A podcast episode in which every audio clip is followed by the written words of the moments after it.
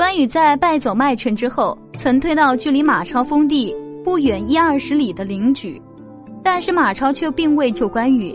我想马超不救关羽有以下几个原因：首先，马超当时并没有在灵举，刘备成为汉中王后，他确确实实将灵举封给了马超，这是为人君者对下属喜爱嘉奖的表现。不过，对于马超来讲，这只是一个虚职而已，他并没有前去上任。而且，灵举是荆州的一个小郡，是在关羽的手下当差。马超作为伏波将军马援的后代，又岂会甘心？其次，马超和关羽的关系并不友好。马超虽然和关羽同为五虎上将，但是两人在刘备这个阵营里面的重要性却不一样，所以两人的关系并不怎么样。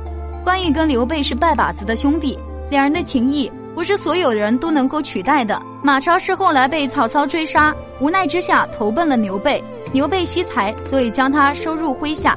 但是马超毕竟是半路出家，而且是在兵败的情况下才投靠刘备的。在刘备的阵营里，马超地位自然没有关羽高。而且关羽在五虎上将中最不放在眼里的就是马超了。而马超也自持英勇，颇有战功，祖辈又是伏波将军，也打心里看不起关羽。于是两人的关系也仅仅是维持表面的和平而已。再者，假设马超当时在领举，他也没有收到求救信。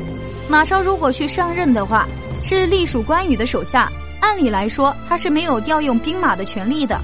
他要出兵，必须要用关羽的求救信才能够发兵。而当时的关羽只给了上庸的刘封，也就是刘备的义子发了求救信，根本就没有发信到领举。退一万步讲。就算马超真的收到关羽的求救信，他也未必会发兵，因为领举不过是一个小军而已，兵马并不多。而当时的吕蒙带兵绞杀，大有一种十面埋伏的感觉。马超若是真的出兵，估计他前脚刚走，后脚领举就被夺了，这对于西蜀来说也是极大不利的。最后关羽的死，大部分的原因还是出自他自身狂妄自大，没有听取诸葛亮东和东吴。北居曹操的八字方针，屡次挑衅东吴，逼得吕蒙一上任就将他绞杀，这不得不说是关羽的悲剧啊！喜欢主播的可以加我微信，微信号一五三零六四七四七五。